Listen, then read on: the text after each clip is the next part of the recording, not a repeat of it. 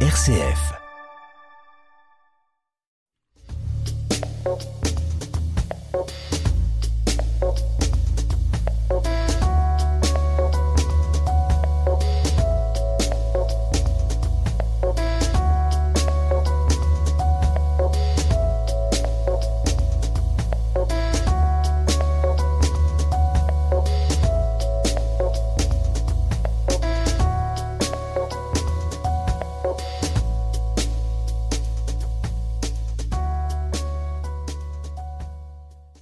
Tous et bienvenue dans Décryptage. À nos côtés aujourd'hui, Pierre Granier, secrétaire de rédaction pour le journal Dimanche chez Catobel. Bonjour Pierre. Bonjour Marie. Et Christian Laporte, ancien journaliste pour Le Soir et la Libre Belgique, spécialisé dans l'actualité religieuse et philosophique.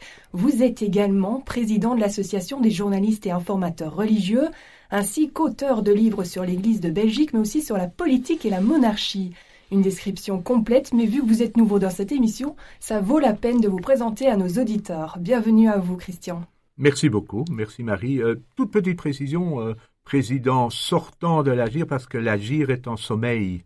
Malheureusement, euh, la presse généraliste est de moins en moins préoccupé par l'information religieuse euh, et Dieu merci, oserais-je dire, il y a encore RCF, Catobel et les médias chrétiens. Une crise des vocations aussi, non Oui, mais enfin, bon, c'est aussi des choix rédactionnels qui sont parfois un peu surprenants, mais je n'en dirai pas plus. Merci Christian. Au programme aujourd'hui, on va d'abord s'intéresser à la tournée minérale qui a débuté ce mardi 1er février et qui consiste pour rappel à ne boire aucune goutte d'alcool pendant un mois complet, l'occasion de s'interroger sur la consommation des Belges au niveau de l'alcool. Ensuite, on va aller faire un tour en France pour discuter des prochaines élections présidentielles. Elles se tiendront le dimanche 24 avril 2022. Est-ce qu'Emmanuel Macron restera la présidence ou est-ce qu'un autre candidat prendra le pouvoir pour minimum 5 ans? Réponse dans 3 mois. Aujourd'hui, nous tâcherons de faire le point sur ces élections. Et puis en fin d'émission, on écoutera vos zooms à Pierre et Christian. Enfin, on terminera par la chronique dimanche de Pierre Granier. C'est parti pour notre premier sujet à décrypter, celui de la tournée minérale. Un défi lancé par la Fondation contre le cancer il y a six ans et repris en 2021 par deux associations belges, le VAD en Flandre qui est un centre d'expertise sur l'alcool et d'autres drogues, et puis côté wallon, l'ASBL Univers Santé.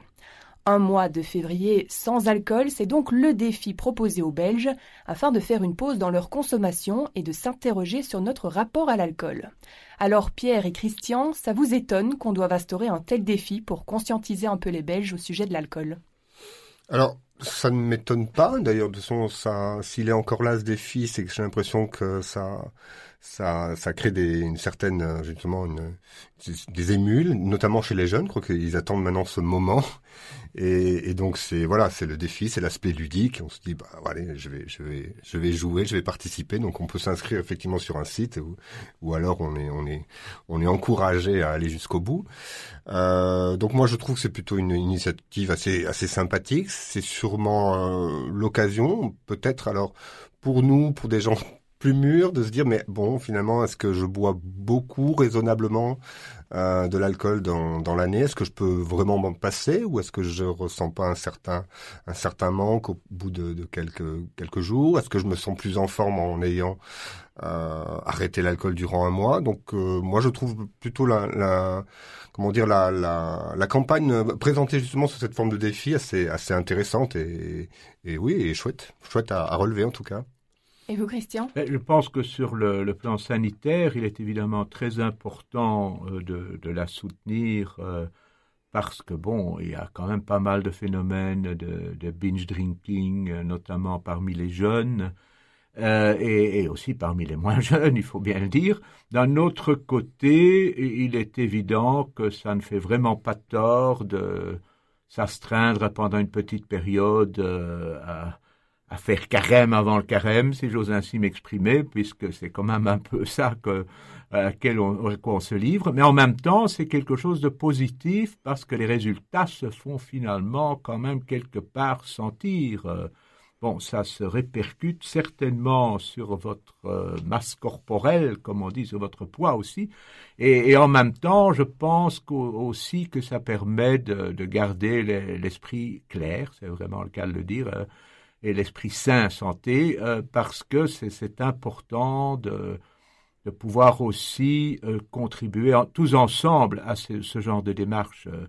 bon, dans, dans, la propre famille, je ne vais pas dire qu'on le fait tous, mais il y en a qui, le font, et j'ai en tête un, neveu qui est lui-même euh, brasseur à ses heures euh, d'amateur, qui adore la bière comme moi, et qui en même temps euh, ben, s'est imposé déjà une tournée minérale avant l'heure, puisque nous nous sommes rencontrés le week-end dernier, donc le, dernier avant le, mois de, février, et bon, il il s'est vraiment astreint avec son épouse, euh, qui est française, donc est quand même également très grande amatrice de, très bons vins, notamment du côté de l'Alsace, euh, puisqu'elle est originaire de Lorraine.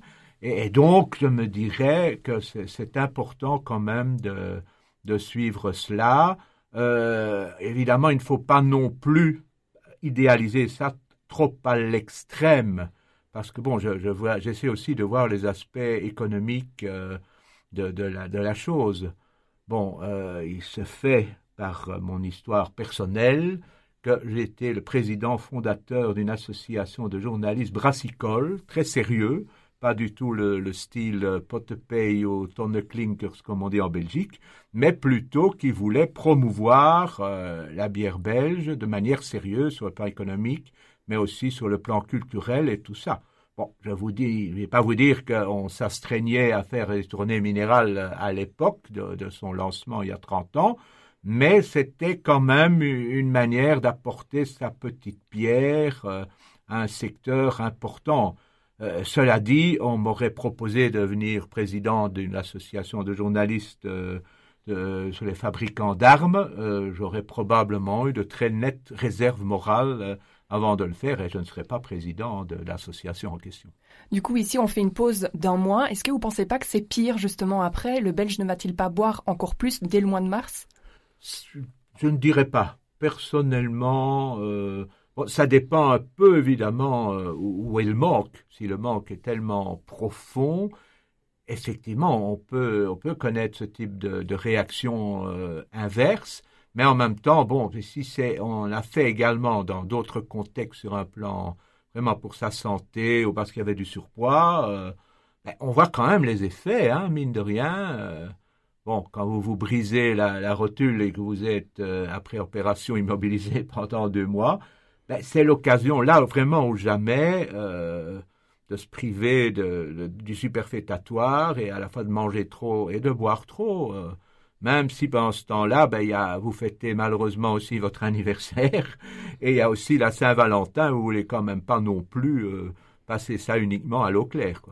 Moi, je crois justement que c'est, un des buts recherchés, et que ça pourrait permettre à, une certaine euh, catégorie de gens de se dire, j'ai, j'ai, j'ai, je suis allé jusqu'au bout du défi, et puis je me suis reprécipité sur l'alcool le mois suivant. Et alors là, je pense que la, la, l'intérêt de cette de cette tournée minérale, c'est de se dire mais alors il faut consulter là parce qu'il y a un vrai problème sans doute d'addictologie euh, par rapport à, l'alcool.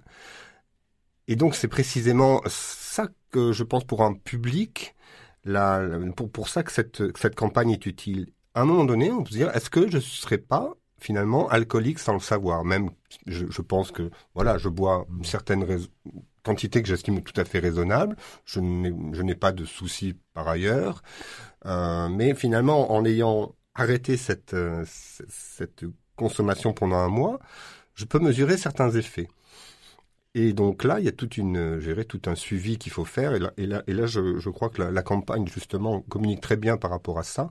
C'est-à-dire, il faut être accompagné ensuite si on a justement ces éléments assez troublants où on dit, mais on se reprécipite à, reboire, à ressortir les bouteilles et à retrouver une certaine, satisfaction, voilà, comme si on avait été sevré d'une drogue. Et, donc là, voilà, l'effet, de la, de la campagne est vraiment touche, touche le but, quoi. Apparemment, la Belgique serait le pays européen où l'on consomme le plus d'alcool, 12 litres et demi d'alcool par Belge chaque année. Donc ça fait le tour des journaux cette semaine. Le Belge boit apparemment bien trop. Je vous pose donc la question, pourquoi les Belges boivent plus que les autres pays? Pour quelles raisons selon vous? Alors, je suis pas sûr du chiffre, hein, parce que euh, moi j'ai cherché et finalement j'ai l'impression qu'il y a beaucoup de pays qui sont qui sont dans ces eaux-là, si je peux dire, en matière d'alcool. Même un peu euh, au-dessus. Ou voire un peu au-dessus, les pays baltes, euh, l'Angleterre, la France aussi consomme beaucoup d'alcool. Euh, il y a peut-être une fréquence de, de, consommation de certains types de produits en Belgique qui, qui, est plus forte, donc notamment la bière, je ne sais pas, mais en Allemagne aussi. Donc là, au niveau des chiffres, est-ce que vraiment la Belgique est le premier touché par, par la consommation d'alcool Bon, je serais un peu prudent. Euh, bon, maintenant, il y a, y a, une culture effectivement brassicole importante dans le mhm. pays qui, qui explique euh, forcément ce, ce, chiffre élevé. Euh, après, il faut voir, c'est en termes de, voilà, je pense de, de, de, de cas d'alcoolique, enfin de, de, de maladies liées à l'alcool, qu'il faudrait peut-être mmh. aussi comparer les chiffres. C'est vrai que l'alcool est une cause de, de, cancer quand même assez forte, hein, qui touche, je crois, 10% des hommes. Donc c'est au niveau de ces chiffres-là aussi qu'il faudrait avoir des, des comparaisons. Euh, bon, je crois qu'il faut pas là battre sa coupe par rapport à ce, à ce classement, mmh. voilà, qui reste, qui pourrait pour moi, reste encore à, vérifier et à, creuser. Ben, disons que ces chiffres me, posent question parce que, bon, je crois me souvenir, bon, maintenant, en principe, ben, on est euh, en moyenne, le Belge boit 79 litres de bière par an. Ben, S'il boit 79 litres, oui, évidemment, tout est la question de savoir quel est le taux alcoolémique de, mhm. de ce qu'on boit. Et voilà.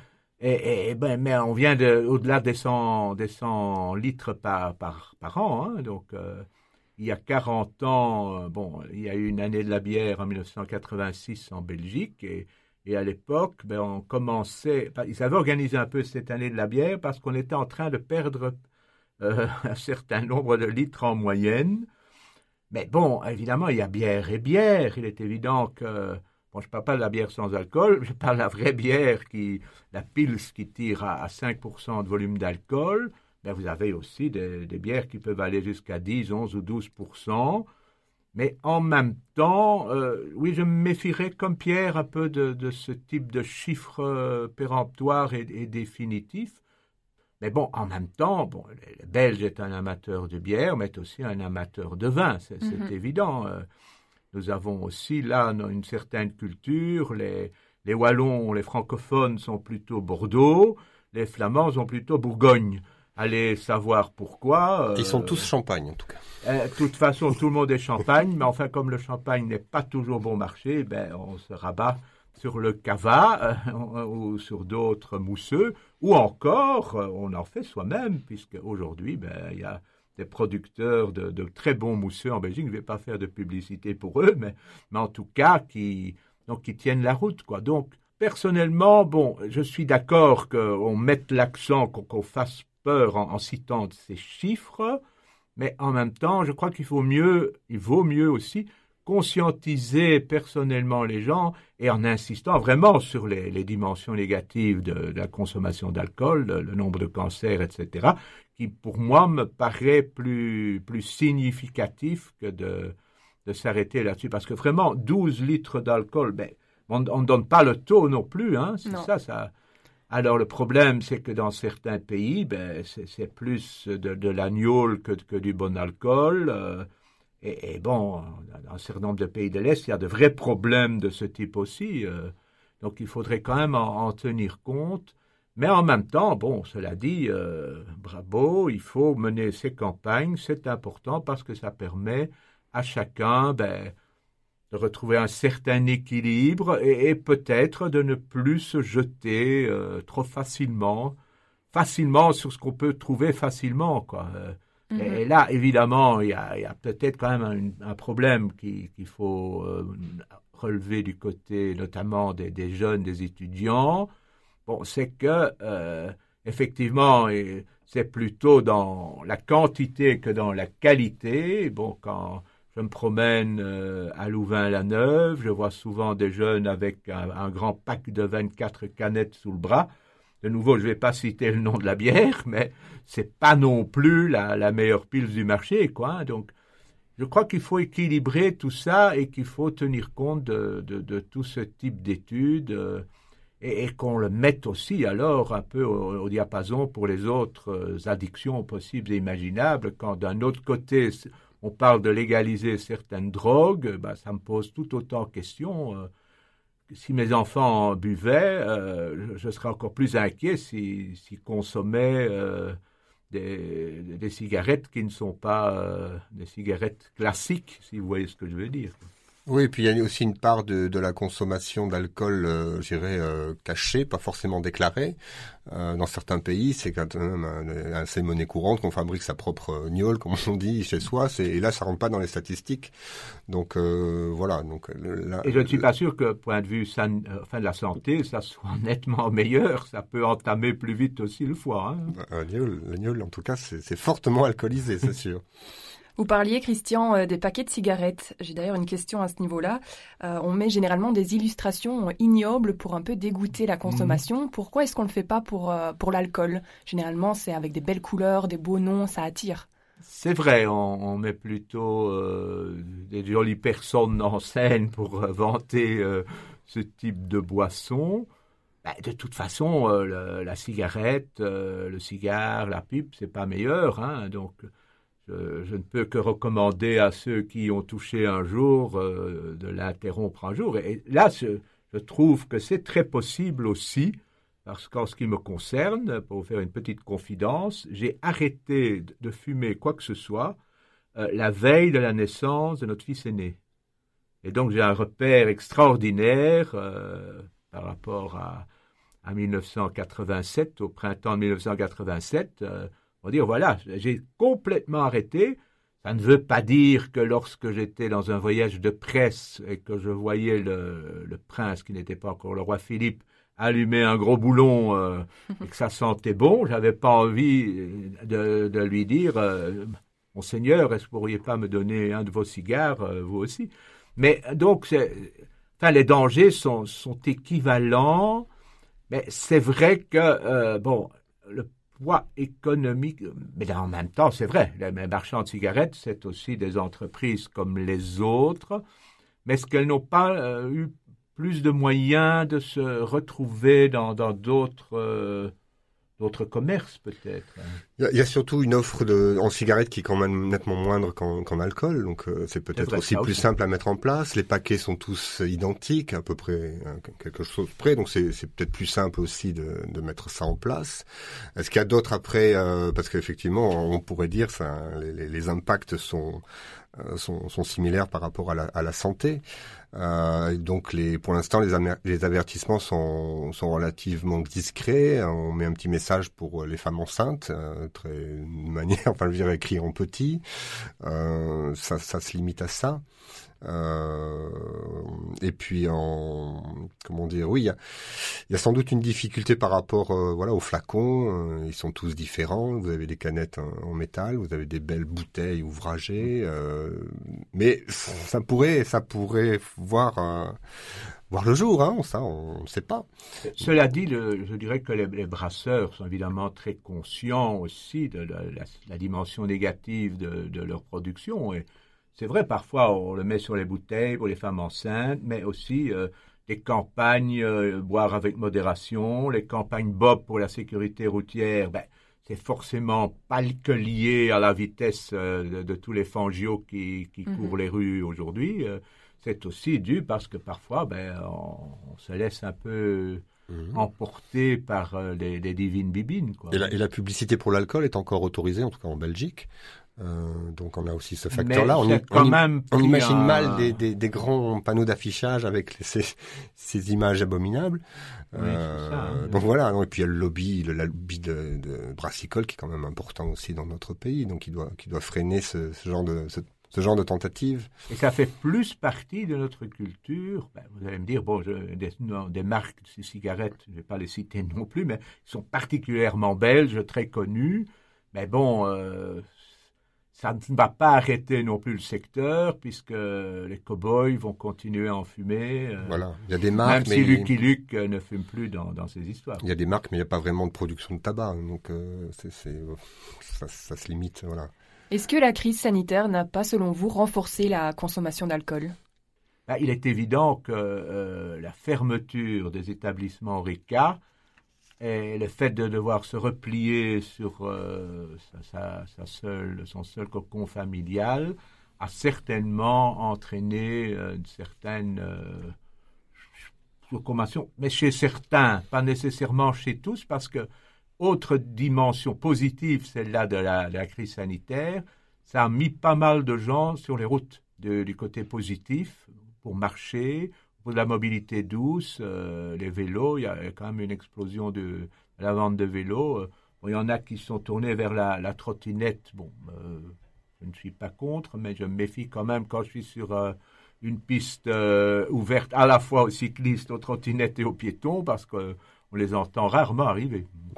Moi, je, moi, je crois qu'il y a sûrement eu un report alors de la consommation des cafés vers euh, le domicile. Je suis pas sûr qu'il y ait eu un dépassement pour autant. Mais là, j'ai pas, ah, j'ai pas tout cas, les, chiffres, enfin, j'ai pas encore les derniers chiffres, mais l'année passée, par exemple, les, brasseurs n'étaient pas tout à fait heureux de, leurs euh, résultats, hein, puisque effectivement, bon, on a moins vendu. Euh, on, pouvait vendre encore dans, dans, les grandes surfaces, mais bon, est-ce que c'était vraiment de première nécessité?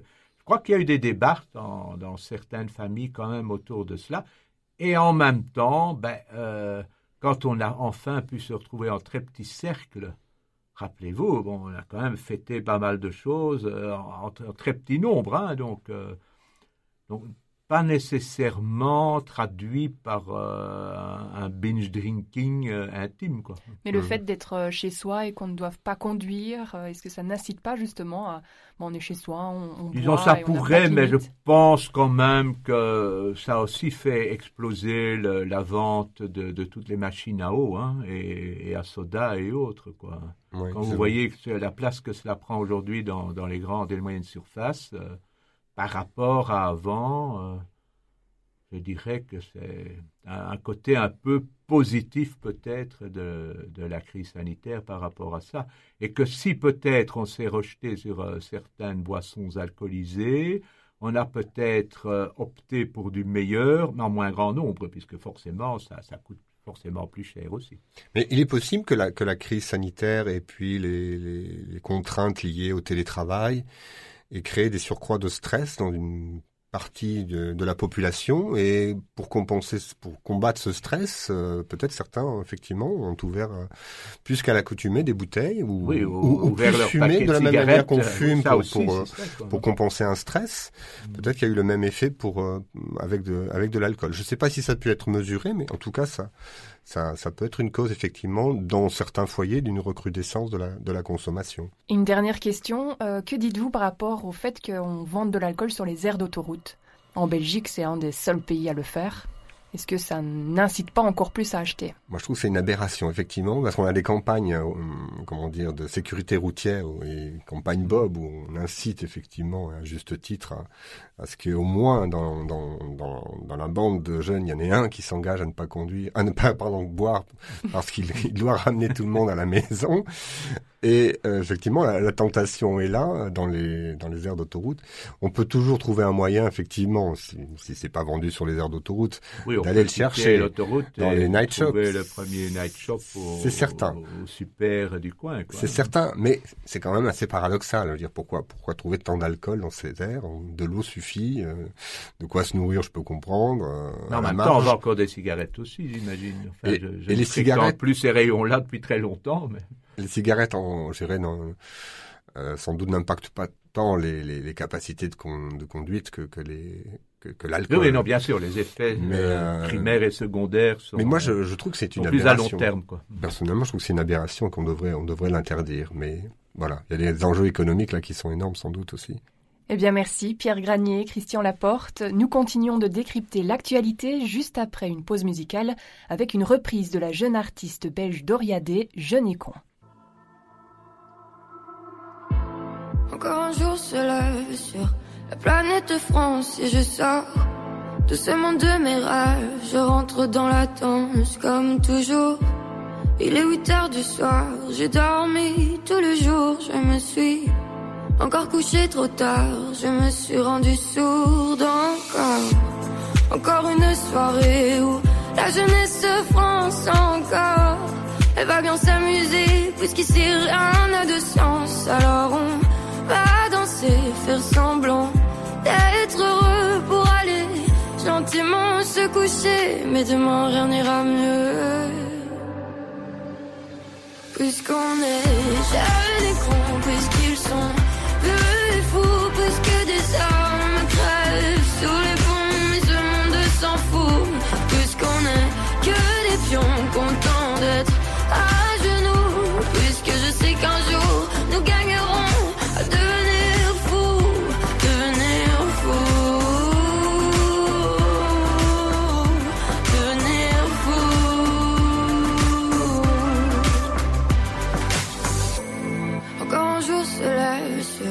planète France, mais j'ai depuis longtemps perdu mes rêves. Je connais trop la danse, comme toujours.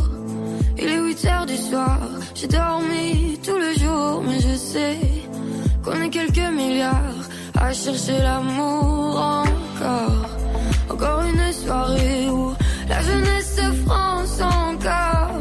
Elle va bien s'amuser dans cet état d'urgence. Alors elle va danser, faire semblant si l'on ferme les yeux, on vivra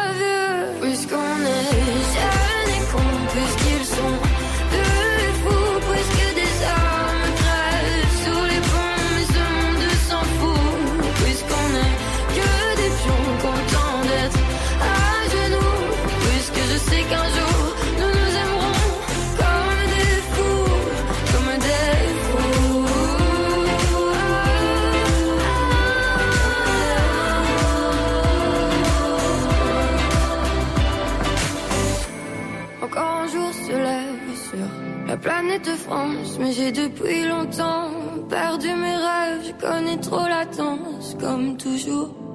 Il est 8 heures du soir, j'ai dormi tous les jours, mais je sais qu'on est quelques milliards à chercher l'amour. Deuxième partie de décryptage, toujours en compagnie de Pierre Granier et de Christian Laporte. Faisons à présent le point sur les élections présidentielles françaises. Dans moins de trois mois, on connaîtra le nom du président français. Est-ce qu'Emmanuel Macron restera à la présidence ou laissera-t-il sa place à un autre candidat? Réponse le 24 avril 2022. Une question assez générale pour commencer. Comment expliquez-vous qu'on parle autant de ces élections en France chez nous en Belgique? Crois que traditionnellement, nous, avons une très grande proximité euh, par rapport à la France. Euh, je dirais même du côté néerlandophone, on s'intéresse beaucoup à ces élections, peut-être davantage qu'aux élections Pays-Bas. Euh, bon, on connaît évidemment le nom du Premier ministre, on a connu les enjeux, les, les meurtres et tout ça qu'il y a eu là-bas aussi politique. Mais on est moins branché sur la politique euh, de nos autres voisins que sur la politique française. Idem pour, l'Allemagne et, même pour la Grande-Bretagne. Bon, on connaît Boris Johnson euh, qui aime bien faire la fête aussi, mais sinon à part ça, non, je crois que ça tient à une dimension un peu culturelle. euh, bon, évidemment, les, Français ne sont peut-être pas les, seuls à nous avoir occupés pendant longtemps, mais il reste ce lien quand même. euh, et alors, ça, ça se rapproche au fur et à mesure. Bon, ben, la Cinquième République, c'est De Gaulle. De Gaulle, c'est la libération de la France, c'est la Deuxième Guerre mondiale. euh, et, même avant, quoi. Donc, euh, non, je, et aussi parce que forcément, les, les Belges, mais alors là surtout les Belges francophones, sont très branchés sur les médias français. Euh, on peut faire un sondage dans les rues de Wavre pour savoir le nombre de personnes qui regardent la télévision néerlandaise, voire même la télévision flamande, Oresco Referens, alors qu'ils devraient le faire bien plus que ça. Eh bien, on, regarde, on est abonné euh, à, toutes les grandes chaînes françaises, on regarde les feuilletons français, euh, donc, et la culture française aussi. Et, idem, de la même façon, nos chanteurs, nos artistes ne réussissent que s'ils sont un peu en France.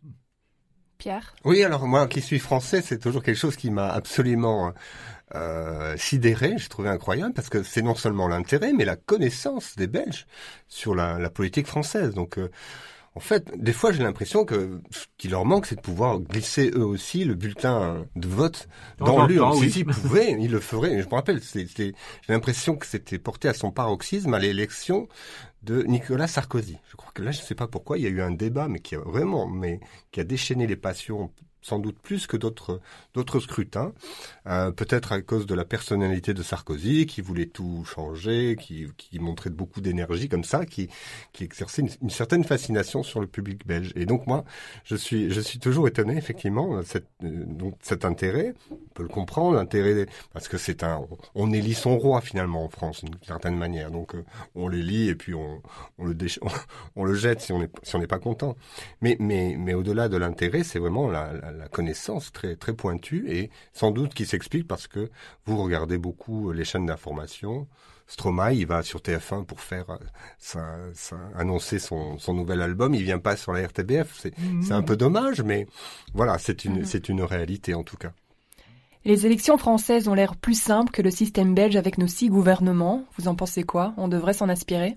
Oh, euh, je ne vais pas nécessairement s'inspirer de, tous les modèles, euh, pour aussi dire que le fédéralisme allemand est, bien meilleur que le nôtre aussi, euh, que le fédéralisme suisse encore mieux. non, je ne crois pas qu'il faut s'inspirer nécessairement de, des formules politiques. Bon, l'élection, évidemment, chez nous, c'est à la proportionnelle. en France, ben, c'est l'élection en, deux tours. Vous arrivez en tête, vous avez la majorité au premier tour, ben, vous passez tout de suite.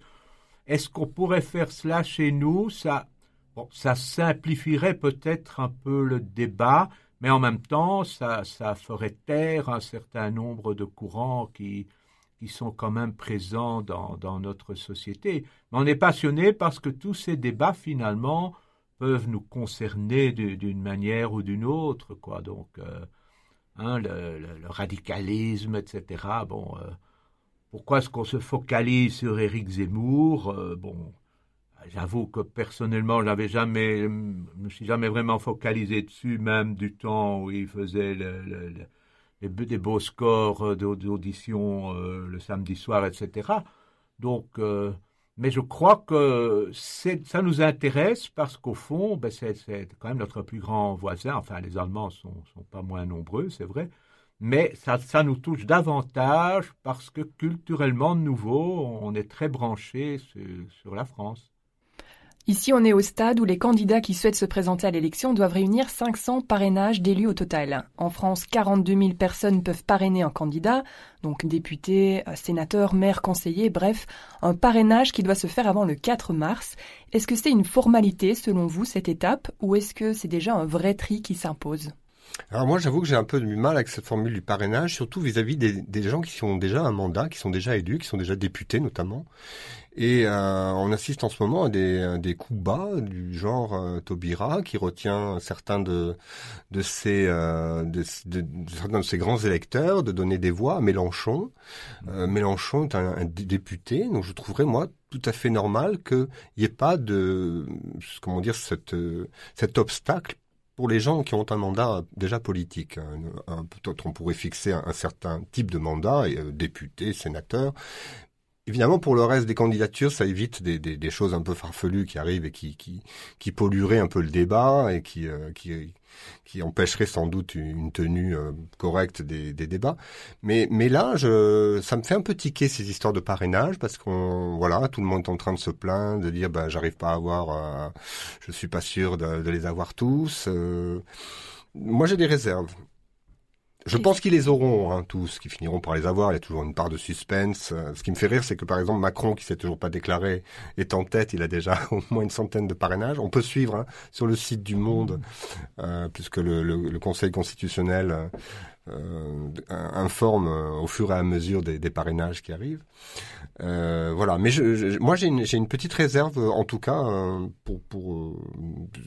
je crois que aux précédentes élections aussi, il y avait euh, Marine Le Pen, je crois, qui, qui, qui avait peur de pas de ne pas pouvoir être représentée. Et, d'un point de vue, je dirais, de la de la démocratie, c'était pas un bon signe parce que elle a elle a un vrai électorat derrière. Donc euh, l'empêcher de se présenter parce que voilà, par des jeux des des, des parrainages, ben c'est impossible. Euh, voilà, il y a peut-être une faille là qu'il faudrait. Oui, je dirais aussi que je ne suis pas tellement favorable laisser tout le monde se présenter, c'est ça aussi la démocratie, c'est que chacun peut se présenter, vous comme moi. Euh, ben, évidemment, euh, on ne tiendra probablement pas la route parce qu'on n'a pas les moyens derrière nous, on n'a pas les médias nécessairement avec nous. Donc, euh, si on est un peu fantaisiste, un peu fantasque, ben on aura bien l'un ou l'autre papier dans, un journal ou un billet sur une radio. Mais après ça, ben forcément, c'est tous les grands garçons et les grandes filles de la politique qui vont finir par, émerger. Et c'est sain d'avoir ce, type de débat quand même sur la place publique, même si effectivement en France, il y a énormément encore de maires sans étiquette, et donc qui, eux, peuvent, faire pencher la, balance dans un sens ou dans un autre. Mais enfin, bon, ça sera uniquement pour des candidats plus ou moins sérieux, parce qu'on va... Quand vous entendez le nombre de gens qui sont candidats aux élections, euh, c'est parfois des gens très isolés qui, qui veulent se présenter. Bon, ils vont jamais franchir la barre. Euh, du passage à l'acte, si j'ose dire. Vous avez parlé des médias. Est-ce que les médias jouent un rôle crucial aujourd'hui? Bah, Les médias, évidemment, euh, c'est du pain béni pour eux. Hein. Euh, les médias ne sont plus ce qu'ils étaient. Euh, on ne peut pas nier qu'on est quand même très fort exposé à des tas de critiques aujourd'hui. Bon, les réseaux sociaux n'ont pas fait que du bien, hein, soyons clairs. bon, je ne suis pas un grand fan des, réseaux sociaux, je n'y suis même pas, un peu par principe, mais enfin, je suis peut-être l'extrémiste à l'envers, quoi, euh, en disant qu'il ne faut pas, mais en tout cas, quand, quand, vous voyez tout ce qui est déversé quotidiennement, euh, même sur Facebook, encore aujourd'hui, ben, il y a de quoi se poser des questions. Hein. regardez par rapport à la pandémie, euh, les uns qui disent Ah, il n'y a pas de pandémie. bon, j'ai un, beau-frère qui a reçu une lettre qui n'était pas anonyme, mais quand même en disant est-ce que les médecins, est-ce que vous respectez encore votre serment d'Hippocrate, etc., euh, etc. Et, et, des gens alors qui vous assènent des nouvelles vérités. Donc les médias sont un peu euh, dans le vent, mais dans le vent contraire, dans le cyclone, je dirais. Et donc, euh, pour eux, c'est un peu une manière de, se requinquer, de redorer leur blason.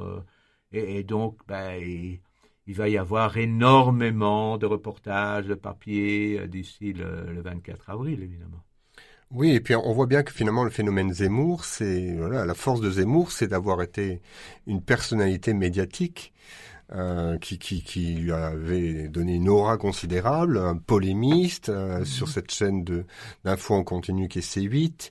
Donc il était connu du grand public et euh, quand il est passé évidemment sur le à, se mettre de la, à faire de la politique, hein, quand il, s'est lancé dans, dans, le combat, il, il, avait quand même quelque chose pour lui de considérablement avantageux, c'était sa notoriété notoriété que les médias ont continué à entretenir euh, parce que finalement ils se disent bon d'accord alors vous n'êtes plus vous n'êtes plus éditorialiste chez nous mais en fait vous venez en tant que candidat. Mais il était toujours à l'antenne donc ça ne mmh. changeait pas grand chose d'une certaine manière.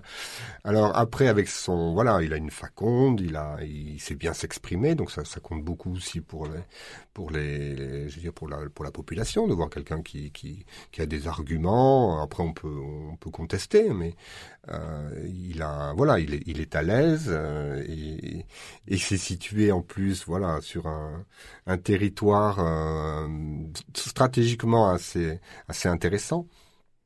Donc là, les, médias, il faut qu'ils fassent attention aussi à ne pas trop se, voilà se, se laisser euh, comment dire influencer par par des, plus par la, je dirais, l'aspect extérieur mais qui, qui gardent en tête qu'il y a un débat à mener sur le plan des idées aussi, et que évidemment ils sont toujours tentés par la joute verbale, euh, ce qui, qui voilà, qui est assez spectaculaire. Hein, c'est le, le combat de boxe, quoi. Euh, alors on met du Zemmour en face de Mélenchon en espérant qu'il y, ait, des clous, qu'il y, ait y ait des coups, pardon, qu'il y ait du sang un peu. Alors parfois on, est un peu déçu, on regarde ça. Mais, mais c'est ça le, toute la, la difficulté dans, dans, la campagne électorale, c'est de pouvoir offrir aussi quand même un, un, débat de fond. Et là je trouve qu'on est un petit peu, comment dire, euh, sevré, enfin privé de ce débat de fond. D'une part parce que euh, à gauche c'est l'éclatement des candidats.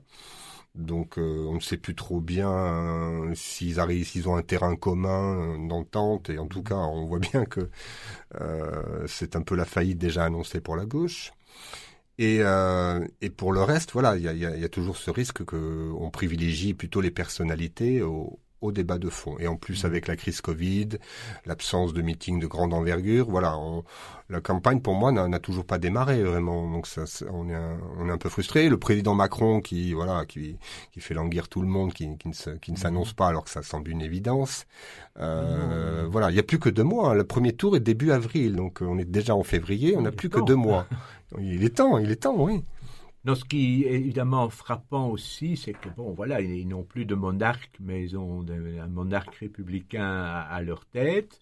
Et alors, ben, on, connaît ces, gens euh, dans, dans toutes leurs qualités, toutes leurs qualités, mais aussi dans tous leurs travers, euh, leur vie privée, ça, ça, ne pose plus de questions. Enfin, bon, donc ça va très loin. Et Bon, je dirais qu'il y a aussi une espèce d'évolution, je pense, dans, le respect par rapport aux, personnalités, le, respect par rapport à, un De Gaulle, un, Pompidou euh, au début de la Ve République n'est plus du tout du, même rythme, du même niveau aujourd'hui, parce que bon, euh, tous ces gens, euh, ben voilà, le, pouvoir attirant le pouvoir, on se brûle souvent les ailes hein, quand on, se rapproche trop de la lumière.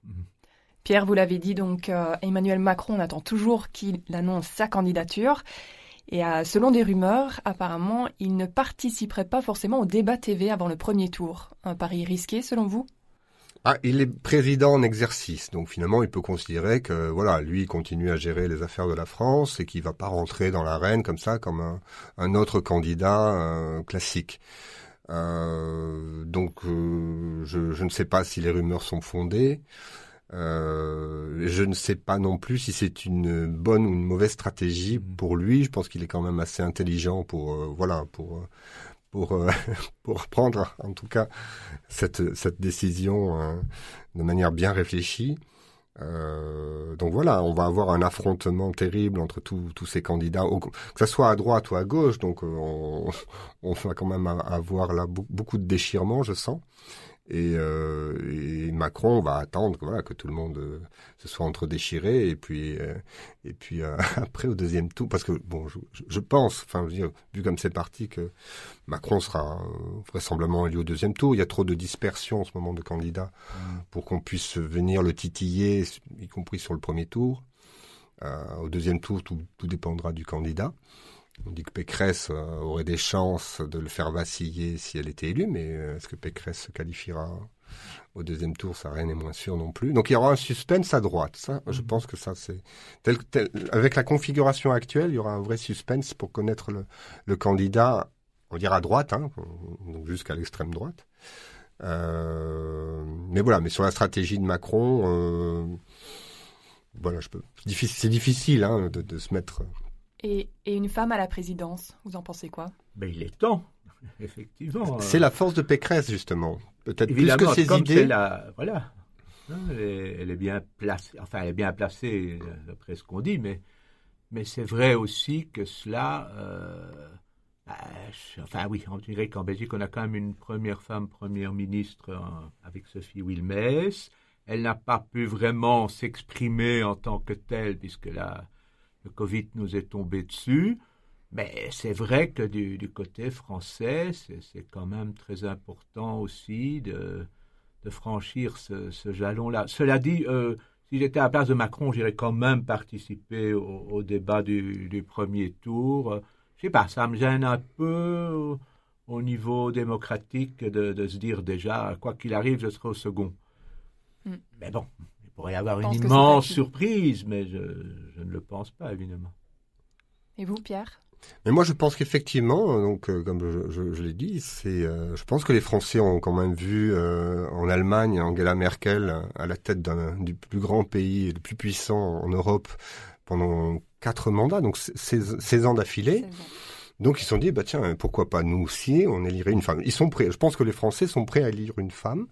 Tout à fait. Et, donc, voilà, Pécresse le, sait pertinemment que c'est son plus fort atout si elle est au deuxième tour, c'est le fait qu'elle soit une femme. Mais est-ce qu'elle a là adopter la bonne stratégie pour pouvoir accéder au deuxième tour Là aussi, la question, la question est, est entière. Moi, moi, j'ai l'impression qu'elle n'est pas authentique dans son, dans son, dans son, comment dire, dans sa campagne. C'est-à-dire qu'elle tire sur plutôt sur la, la droite extrême pour essayer de faire venir les voix de Ciotti mm. euh, de son côté, mais euh, alors qu'elle avait quitté les Républicains juste après l'élection de Macron, donc. Euh, est-ce qu'on peut faire une campagne comme ça en n'étant pas vraiment authentique euh, Je ne sais pas. Donc là, là, là, il y a franchement beaucoup de suspense, je trouve, à droite.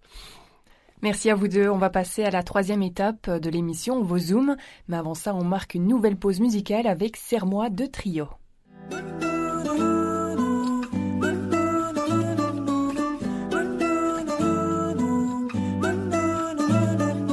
Embrasse-moi dessus bord, viens mon ange retracer le ciel. J'irai crucifier ton corps, pourrais-je des punaises tes ailes embrasser, te mordre en même temps, enfoncer mes ongles dans ton dos brûlant, te supplier de me revenir et tout faire autour pour te voir partir et viens, emmène-moi là-bas, donne-moi la main que je ne la prenne pas, écorche mes ailes, envole-moi et laisse-toi tranquille à la fois. Mille fois entrelaçons-nous et lassons-nous même en dessous. Serre-moi encore, serre-moi jusqu'à étouffer de toi. Il y a des salauds qui pillent le cœur des femmes et des femmes qui ne savent plus trop d'où l'amour tire son charme. Papillon de fleur en fleur, d'amour en amour de cœur. Ceux qui n'ont qu'une étoile leur voile. J'aime tes larmes quand tu aimes, la sueur, le sang, rendons-nous amants. Qui se passionne, qui se saigne, j'aime quand mon écorché est vivant. Je ne donne pas long feu à nos tragédies, à nos adieux. Reviens-moi, reviens-moi, tu partiras mieux comme ça. Il y a des salauds qui pillent le cœur des femmes et des femmes qui ne savent plus trop d'où l'amour tire son charme. Papillon de fleur en fleur, d'amour en amour de cœur. Ceux qui n'ont qu'une étoile ou ceux qui brûlent leur voile.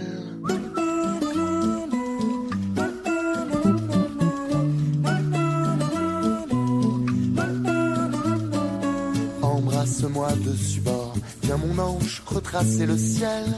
J'irai crucifier ton corps, pourrais-je des et tes ailes embrasser, te mordre en même temps, enfoncer mes ongles dans ton dos brûlant, te supplier de me revenir et tout faire autour pour te voir partir. Et viens, emmène-moi là-bas, donne-moi la main que je ne la prenne pas, écorche mes ailes, envole-moi et laisse-toi tranquille à la fois.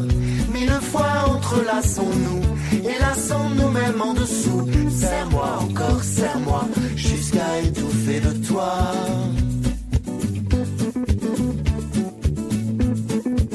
Serre-moi encore, serre-moi jusqu'à étouffer de toi.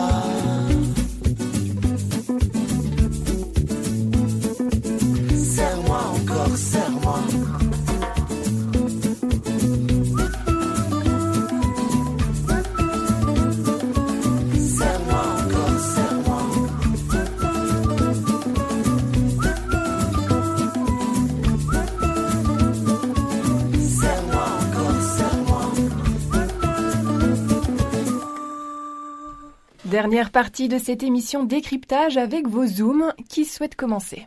Christian? Christian. Bien, ben voilà, mon, zoom euh, de cette émission, ben je le fais sur l'actualité, une actualité qui va se jouer d'ailleurs euh, ce vendredi, puisque euh, pendant un petit temps, on a cru que la majorité politique locale allait changer à Ottigny-Louvain-la-Neuve, suite à une grosse dispute entre écolos et ses alliés euh, socialistes et euh, Avenir, c'est-à-dire CDH. Donc, ils avaient pris contact avec le MR, au LLN, et donc eux euh, ils étaient prêts à repartir et demain, en principe, ils devaient voter une motion de défiance et donc installer une nouvelle majorité. Eh bien finalement, ça ne se fera pas. Coup de théâtre, hier, mercredi, euh, on a annoncé que le couple un peu séparé allait se rabibocher euh, pour la, fin de la législature communale. Alors évidemment, ça fait beaucoup de débats euh, dans la ville universitaire parce que d'abord les élections ont, toujours été un véritable local, ont été un, grand enjeu, mais aussi parce qu'aujourd'hui, ben, les citoyens s'en mêlent aussi. Il y a deux élus d'une liste citoyenne qui s'appelle Caillou, donc il y a les petits cailloux dans, dans la chaussure de Satin. Et, en même temps, ben, il y a des tas de citoyens qui se mobilisent en disant c'est scandaleux de changer de monture en, cours de route. Alors, bon, ben, il est évident que ça donne un coup, un, fameux coup CUP à la crédibilité euh, politique locale, parce que, bon, euh, est-ce qu'il n'aurait pas mieux fait de, se retrouver, de faire un bon brainstorming, de s'engueuler à fond une bonne fois, et, puis de redémarrer plutôt que de voir revenir euh, à Canossa en quelque sorte et, de se dire voilà il faut on revient avec les mêmes et on promis juré on sera moins bête cette fois-ci jusqu'en en 2024 et alors en plus de ça un argument un peu facile évidemment c'est d'invoquer la crise sanitaire en disant on n'a plus pu avoir beaucoup de contacts vous savez, euh, depuis 2020 euh, et même déjà avant, je suis devenu, et vous aussi, un grand adepte des, réunions par Zoom, par Google Meet, etc., etc. Et donc, euh, invoquer ça comme, comme raison, c'est un peu spécieux. Cela dit, c'est quand même très rare en, Belgique que des majorités changent en cours de route. Jusqu'ici, c'était surtout en Flandre qu'on avait constaté plusieurs cas ces derniers mois.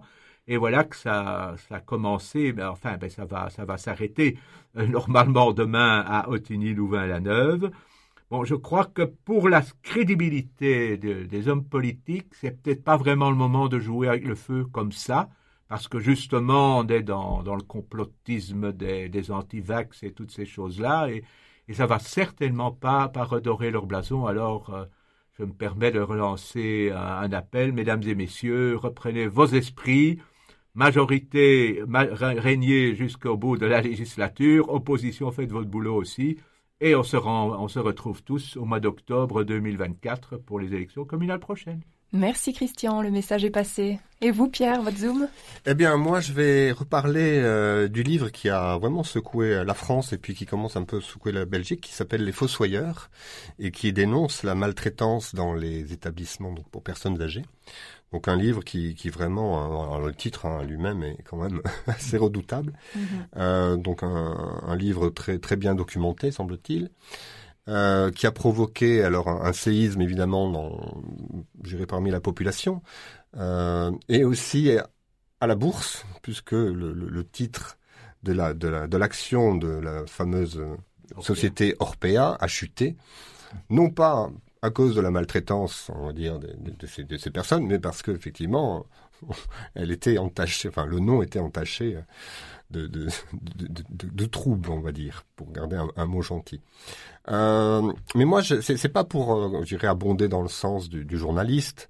Euh, je veux effectivement bien, malheureusement, croire que, que cette maltraitance existe. C'est pas la première fois finalement qu'on en parle. Euh, je voudrais, moi, euh, là, saluer au contraire tous les, tout le personnel que moi j'ai rencontré dans ces maisons, quand j'y vais, à mon tour, puisque je vais voir des personnes, souvent proches de, mon entourage, qui, qui y sont, qui sont très dévoués. Et, dire aussi combien ce métier n'est pas facile.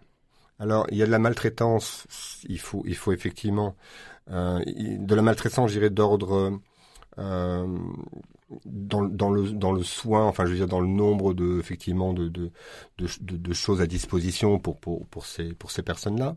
Je crois qu'il y a aussi euh, beaucoup beaucoup de bienveillance parmi le personnel de la plupart de ces établissements et donc mon, zoom c'est un peu voilà d'essayer de les parce qu'ils ont été aussi indirectement visés ces gens-là alors que vraiment sans doute 90% font très très bien leur travail sont très patients et que c'est pas du tout facile avec un, un public qui est parfois complètement euh, perdu, qui n'a qui voilà, qui n'a plus vraiment de conscience, qui est touché par des par la maladie d'Alzheimer, par des par des par d'autres graves euh, pathologies. C'est vraiment pas facile de, de s'occuper de ces personnes-là aussi. Donc voilà, c'est c'est pour aussi les, les, saluer et puis leur euh, leur souhaiter bon courage. Merci Pierre, c'est important. Et je vous garde puisque vous allez nous parler du journal Dimanche. Oui, je vais vous, je vais vous parler donc, pardon, du, journal de cette semaine qui consacre son dossier au, suicide. Alors, on a un sujet qui n'est pas facile non plus, un sujet qui a connu récemment une résonance assez inhabituelle suite à, à l'interview du chanteur Stromae sur le plateau du JT de TF1. Un sujet sensible, délicat, sans doute même un peu tabou. Le suicide, c'est la septième cause de mortalité en Belgique. C'est énorme et c'est la première parmi les, plus jeunes. Euh, chaque année, 2000 personnes mettent fin à leur jour. Alors quand Stromae se confie sur ses pensées suicidaires, évidemment, cela émeut forcément et cela vaut mille campagnes de communication pour lutter contre les, préjugés sur ce sujet. Et les idées erronées qui circulent en la matière sont nombreuses, nous rappelle Angélique Tazio dans son article, page 10. Exemple, bah, le suicide ne toucherait pas euh, l'ensemble de la population. Non, tout le monde toutes les catégories, les hommes, les femmes, les mhm. riches, les pauvres, les jeunes, les moins jeunes. Et on parlerait, en parler du suicide, ce serait aussi une forme d'encouragement implicite. Non, pas vraiment. Au contraire, il faut en parler avec les proches, mettre des mots sur ces, sur ces mots MAUX. Alors, outre le traumatisme qu'il provoque pour l'entourage, le suicide fait aussi naître chez les proches une forte culpabilité, une impression d'abandon, un sentiment d'insécurité même. Et pour les chrétiens, qui traversent bien évidemment la même souffrance, le même désarroi, la même expérience d'arrachement qui bouleverse tous les repères, et bien entendu aussi la foi, des questions peuvent s'ajouter. Pourquoi Dieu a-t-il laissé la personne aimée dans un tel désespoir? Pourquoi, alors qu'elle était croyante, a-t-elle fait ce choix? Qu'adviendra-t-il d'elle au-delà de la mort? Voilà autant de pistes de réflexion que Dimanche vous propose dans ce dossier réalisé par Angélique Tazio, donc et Christophe Herings, à lire en page 10, 11, puis 14 et 15. Dossier donc consistant.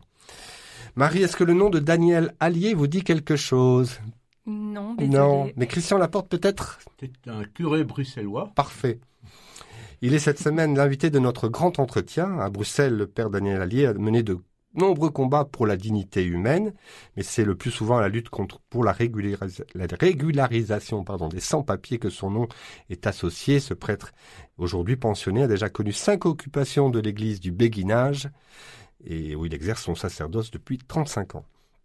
Alors s'il comprend la persévérance actuelle des sans-papiers, car beaucoup de combats ont abouti grâce à une mobilisation de longue haleine, il estime aussi que cette occupation d'église risque de devenir maintenant contre-productive si les occupants laissent le bâtiment se dégrader, voire même devenir un contre-témoignage si des tensions interpersonnelles parasitent cette mobilisation. Anne-Françoise de Baudra a rencontré cet homme qui essaie de vivre comme le Christ pour évoquer son quotidien et savoir comment il envisage l'avenir. Son interview est à dire en pages 2 et 3. Pour terminer, plus léger, on change complètement d'univers avec celui de la famille X, qui n'a rien d'anonyme, au contraire, une famille pétrie par les valeurs de dépassement de soi, dont Jackie, figure légendaire des courses automobiles, est le membre le plus illustre. Mais ses parents étaient eux-mêmes férus de sport. Avant de devenir chroniqueur pour le quotidien Les Sports, Jacques, le père, fut en 1939 le premier champion de Belgique de motocross. Et sa mère, Mariette, passionnée de moto aussi, excellait en tennis, mais aussi en aviron. Sa fille, Vanina, a été aussi pilote euh, d'usine pour euh, la marque Audi. Quant, au, quant à Pascal, le frère de Jackie, il fut le plus jeune pilote d'avion au monde. Devinez à quel âge? 18 ans. 13 ans. À 13 ans. Ah oui, oui, mais il volait tout seul. Enfin, avec son papa et sa maman. Est-ce qu'on est vraiment capable? Eh bien, c'est justement Pascal qui a interrogé Angélique Tazio à l'occasion de la sortie récente d'un recueil de souvenirs et de chroniques signé donc Jacques X, le père de Jackie et Pascal. Tout autour, je vous dis son titre, Tout autour de nous, hymne au sport et aux valeurs humaines. C'est paru aux éditions Mols.